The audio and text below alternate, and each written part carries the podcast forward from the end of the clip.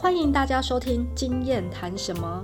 本节目将会带给大家关于测试、检验、验证等相关新知和经验分享，借由节目所传递的知识讯息，帮助大家提升个人专业技能以及职场的竞争力。今天要跟大家谈论的主题是超多人敲碗的稽核员的日常。稽核员对于很多人来说，其实是一个常常听到但却有一些陌生的职业。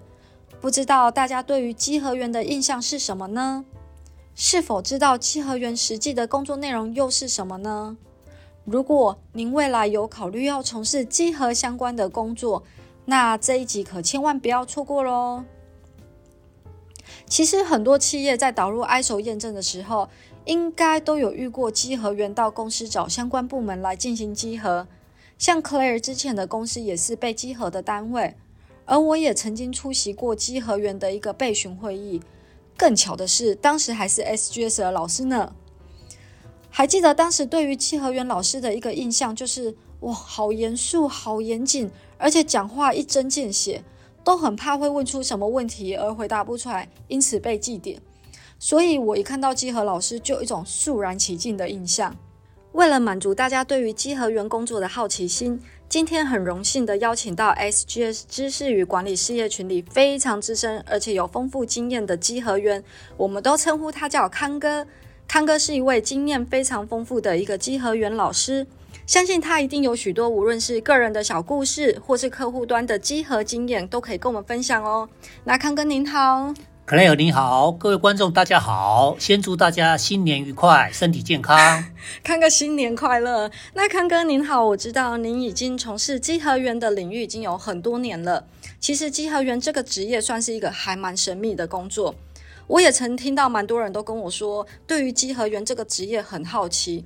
因为这不算是一个平常我们就可以耳熟能详叫得出名字的那些职业嘛，所以似乎很多人都还不清楚这个职业的工作内容，也不知道应该怎么样才能成为一位真正的稽核员。所以今天这个节目呢，就在麻烦康哥来跟我们分享一下有关于您的故事以及稽核员的工作日常喽。当然没问题，但是别忘了我也有稽核职业病。所以记得提问要精确一点哦。好，康哥，这你放心，因为我知道今天要采访您，所以都已经做好了万全准备喽。那康哥，您准备好接受我的问题了吗？OK，来吧。好，那我们先来一个暖身题好了。我想应该很多人都跟我一样好奇，当初怎么会想要选择从事稽核员的工作呢？是因为从小的一个志向，还是说其实有受到前辈们的一些影响啊，所以才会往这个方向去前进呢？我先来说一下我个人的直癌历程吧。嗯，好。在三十年前，我到英国攻读硕士学位的时候，读的就是品质管理学位。哦。其中有一个礼拜课程是参加 ISO 九千一九八七年版，也就是最初版的主任机油员的训练课程。嗯。当时侥幸的通过，获得了证书。后来在二十年前。我又再一次到英国进行学习的时候，先后两次参加航太品质管理系统 AS 九一一零航太维修品质管理系统和 AS 九一二零航太经销商品质管理系统的主任机油员训练课程，也顺利通过获得证书。从早期学得品质管理系统的基本素养，回国后。重新回到军规装备的研制工作，透过工作的要求，遵照各项军用标准的这个工作时间历程，刚好多年来丰富了我自己的品质管理素养，又进一步可以跟现在的机核工作相结合。我如果不走机核员这条路，那真的是没有感应到老天爷的暗示，所以。这一直是我以来的志向，那真的只能说康哥您算有慧根哦，有感受到老天爷的指引，因为您真的一路都是往这个方向去前进，而且就这样子一直做到了现在。不过您觉得实际在踏入这个领域之后，跟当初预想的有落差吗？其实，在踏入这个领域之前，嗯，没有对比过这个问题，考虑太多，嗯。自从加入 SGS 大家庭后，拓展了个人的眼界，可以分为两个方面来讲。首先是 SGS 对稽核员的资格要求是严谨维持的。嗯，另一个方面是面对各行各业公司工厂的稽核，这些都是对稽核员的专业养分非常可观。所以对这个问题，觉得跟当初预想的有落差吗？嗯，有落差很大，但是也很精彩的稽核人生。哇！我感受到康哥您对于这个工作的热爱了，因为通常问这个问题，大概十之八九得到答案都是比较负面的，所以看起来这一路以来的历练对您来说都是有正向的帮助，而且还可以更加丰富您的职涯。那想请教康哥，可不可以跟我们简单的说明一下有关稽核员实际的工作内容有哪些呢？实际上都需要执行哪些事项？OK，嗯，我简单的总结一下哈。稽核员的工作最主要有两大工作群，嗯，就是到场稽核加上撰写报告。听起来好像很简单，就是集合跟写报告嘛，嗯，但光是这两项就可以花上一整天哦。我可以理解哦，因为我之前也有被集合的经验，所以真的可以懂康哥说的会花上整天这个事情。但因为很多人没有这样的集合经验，可能不太清楚实际上会做哪些事情，所以想请康哥来跟大家说明一下大致的集合流程。好的，实际上都需要执行哪些事项呢？简单的来说，可以分为两个作业面。嗯，第一个呢是目前的作业，就从早上进入客户公司开始说起。首先是先开一个起始会议。说明此次集合的各种准备事项，例如人员的介绍啦，确认公司的保号、地址、验证范围啦，集合中资讯保密的要求，现场安全的要求，包括了人员、产品安全、紧急应变、逃生路线的确认，抽样的原则啦，集合发现、判断和分类，还有。集合形成的安排说明。嗯，那会议结束后呢？我们可以先简单的厂区的参观，来熟悉客户工厂的作业的状况。嗯，那这个结束之后呢，我们就正式的进入集合喽。那到了中午休息的时候呢，我们在午休之后，我们下午来继续进入集合的作业。在集合作业。的抽样充足之后呢，我们就开始撰写集合报告，包括集合轨迹和集合发现的撰写，缺失集合报告的准备。那接下来我们就要开始来开一个结束会议，说明此次集合的结论，例如再次的确认公司的保号、地址、验证范围、资讯保密的要求喽，抽样原则。此次集合的结论、集合报告和发现说明，包括了优良事项、观察事项、改善契机、缺失，与客户进行集合事项的讨论、沟通、澄清。到这里，终于可以结束了。在当天集合结束之后呢，其实我们还有第二个作业面，哦，是一般人不知道的。我称为幕后作业喽。嗯，那他的工作的事项包括接收客户的缺失回复啦，撰写稽核报告啦，上传稽核报告。那如果有退审的报告意见或要回复，修改报告，重新上传稽核报告。那到这里会完成一个稽核案件的作业。哦那这样子听起来，集合结束后，感觉整个上班时间其实就没了，而且还要加上事后的一个报告撰写。若是每一两天，呃，老师你们就要被安排集合，这样是不是常常需要熬夜啊、加班之类的？我会这么问呢，是因为似乎有些集合员是非常忙碌，晚上也都没有办法休息。但似乎有些集合员是可以像一般上班族一样，能够有工作和休息的时间。但对于这个可能未来想要从事集合员相关工作的人来说，工作时间长度其实也是一个蛮重要的考量。其实是有两个版本存在的事实现况，这个要来说明一下。集合员是有办法准时上下班的这一项，表示时间掌握良好，事先准备充分。一集合完，当场就可以发出集合报告给客户，甚至上传集合报告，结束这一场集合。其实是事前利用时间，已经将集合报告的各项档案整理的差不多喽。集合一结束，也就所谓的完工了。我个人是属于这一类的集合员，习惯先利用下班或假日，先将集合报告的各种档案整理的差不多的人。另外一个版本是集合员很忙，需要在上班时间集合，下班之后呢继续写报告。嗯，这只是和前面的作业反过来而已，先集合后整理报告的各种档案。两个版本多少都是要利用到下班和假日时间，只是事前或事后作业依个人的习惯而行。嗯，那这样我了解了，就是要看你是要先苦后甘还是先甘后苦，对吧？对，嗯，那我突然想到，在之前某企业被集合的时候，也有跟着主管一起进去会议室被集合，当时我们只是被安排在整天集合的其中一个项目。所以，通常到底是哪些部门啊或单位会是需要被集合的呢？举个例子来说明，依照 ISO 九千品质管理系统条文的要求，嗯，和现在的各项公司行号的组织结构，除了财务会计部门，就是跟钱有关系的部门，嗯，其他的部门应该或多或少都有跟集合的直间接关系的应对机会。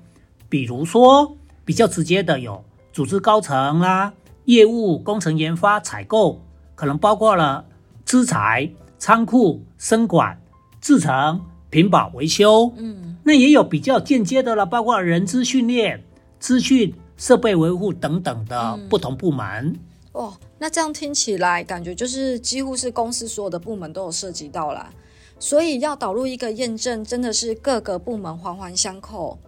那康哥，您觉得什么样特质啊，或是需要拥有什么样技能的人比较适合成为稽核员呢？有没有一个进入门槛？这一下子就问了三个专业问题，包括了人格特质、技能，还有进入门槛。嗯，那我就来简单的说明一下。首先，人格特质，嗯，那我们当然不能够社恐了，对，每天要跟陌生人。有一种盲目约会的心理准备，正面思考喽，光明面的心态。接下来是技能的部分，嗯，那专业知识就包括产品的研发、制造、品管、集合的技巧、社交的技巧，引导客户顺利的进入集合、完成集合，还有佐证资料的收集。嗯，那进入门槛有包括了学历，嗯，专科啦。大学或硕士以上，各项的专业证照的获得，稽核员训练课程学习，稽核观察，稽核员主任稽核员的晋升，甚至包括不同管理系统跨领域的培训。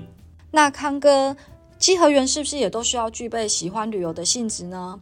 因为我看你们到处都要跑来跑去的啊，而且我会这么说，也是因为前阵子公司有举办一个活动。其中有几位稽核员在协助完这天活动后，就立刻要南下，因为他们在隔天在中南区都有其他客户要集合。我听完真的觉得很辛苦哎。那稽核员是不是也需要具备喜欢旅游性质的人格特性呢？嗯，这个问题其实可以稍微调整为，稽核员需要具备有进行 business travel，也就是商务旅游性质的旅途。嗯。的能力和人格特质，当然呢，如果可以把每次到外县市或海外出差当做是旅游性质的工作，我认为心态的境界更高了，工作心态的调整完全到位，工作和旅游都兼顾到，是个非常健康的工作心态。嗯，我感觉康哥您就是有办法从出差中找到乐子的人。那话说，康哥担任稽核员这么多年，稽核的经验这么丰富，我们来讲一下一些比较特别的一个稽核经验好了。普通的我们就不说了，我们我们要直接来一点特别的。OK，我来分享两个特别特殊的稽核经验，让大家更深刻的认识到稽核员面对职场千变万化的经历。首先是有一次在台湾集合。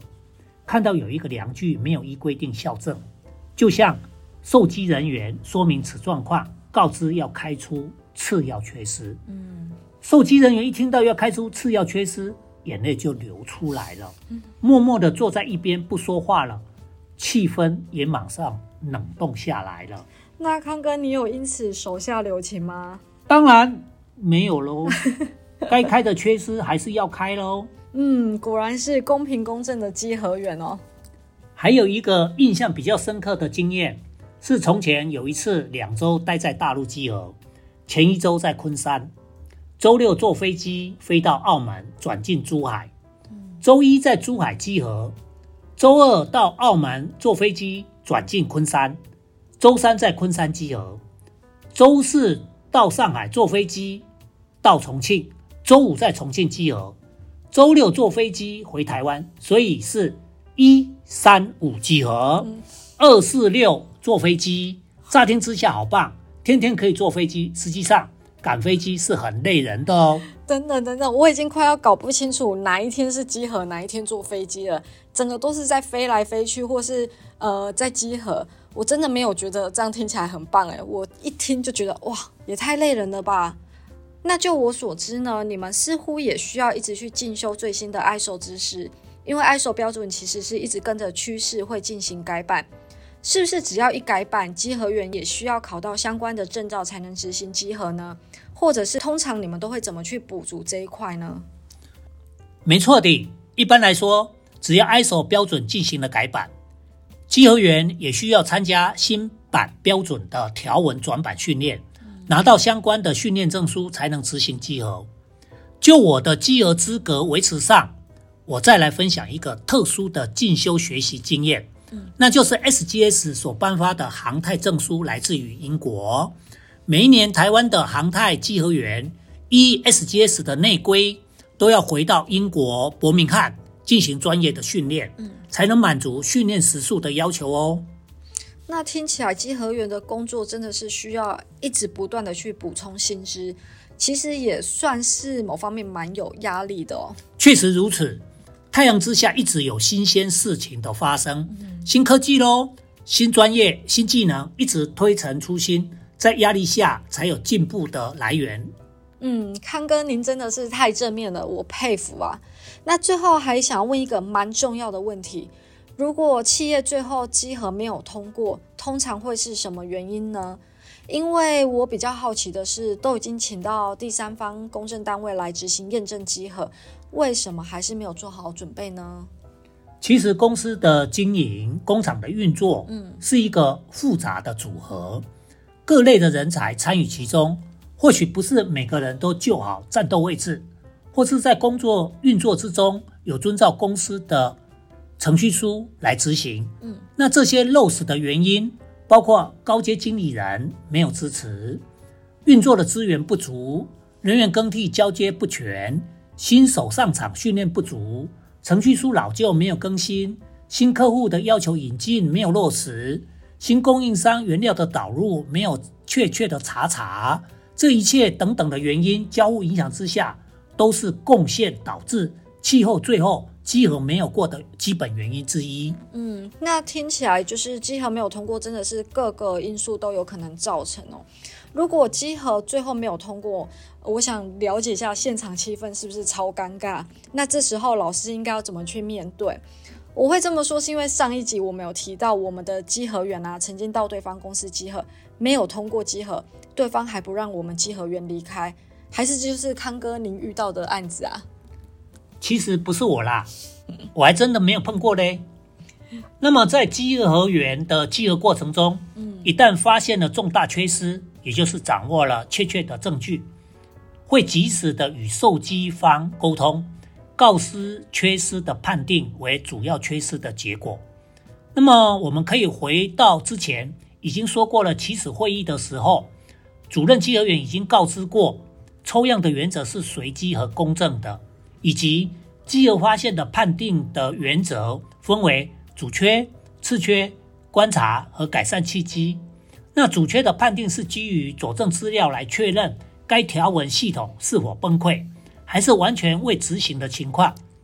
客户是非常理性的，我还没有碰过碰到对方公司不接受，还是没有通过稽核就不让稽核老师离开，应该是实事求是，改正缺失，让系统活过来，也让该证书是名副其实有效运作的证明。